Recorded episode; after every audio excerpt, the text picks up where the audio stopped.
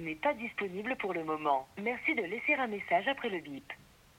À la fin de votre message, si vous souhaitez le modifier, tapez dièse.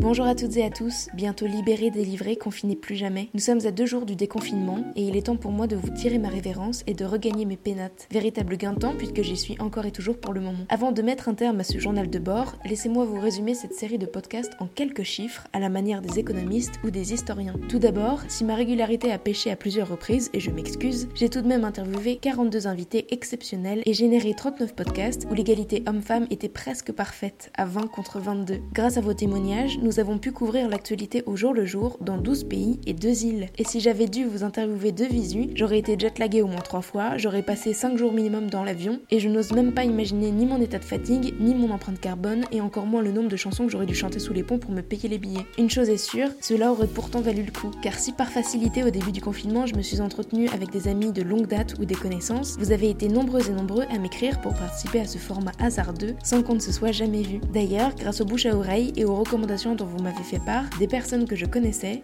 je suis progressivement sortie de ma réserve, dans le sens pudique ou timide du terme, hein, je ne parle pas du local dans lequel j'ai stocké mes paquets de pâtes. Je suis donc sortie de ma réserve, disais-je, pour échanger avec des amis d'amis, d'amis, d'amis, d'amis, et également avec des artistes que je n'osais pas aborder jusqu'alors. Aujourd'hui, je crois pouvoir dire aisément que je n'ai jamais parlé à autant d'inconnus à l'autre bout du monde qu'en cette période si étrange. Et vous avoir à l'autre bout du fil m'a procuré une immense joie. Je vous ai trouvé lucide, optimiste, courageux et généreux. Moi qui ai pourtant eu tant d'occasions de flancher, un deuil sans cérémonie, l'attente de résultats et l'éloignement de mes proches, vous êtes parvenu à me faire tenir et rire. Vous m'avez rendu fier aussi, en acceptant de vous livrer sur les ondes de cette petite web radio mal insonorisée où vous pouviez à l'occasion profiter des jappements et ronflements de mon teckel. Ce message donc pour vous remercier d'avoir répondu présent et d'être resté si fidèle à nous écouter. J'espère que ma modeste contribution aura pu vous apporter un peu de réconfort, ou du moins des idées de films à voir, livres à lire et musique à écouter. Comme vous le savez sûrement, ce projet prendra la forme d'une map interactive que vous pourrez sur le site de Yodar qui sera très bientôt disponible. Chaque interview y sera répertoriée selon le lieu de confinement de l'invité en question. Je rends l'antenne, merci encore à vous, sauvez les pangolins, continuez de respecter les gestes barrières et portez-vous bien, à très vite.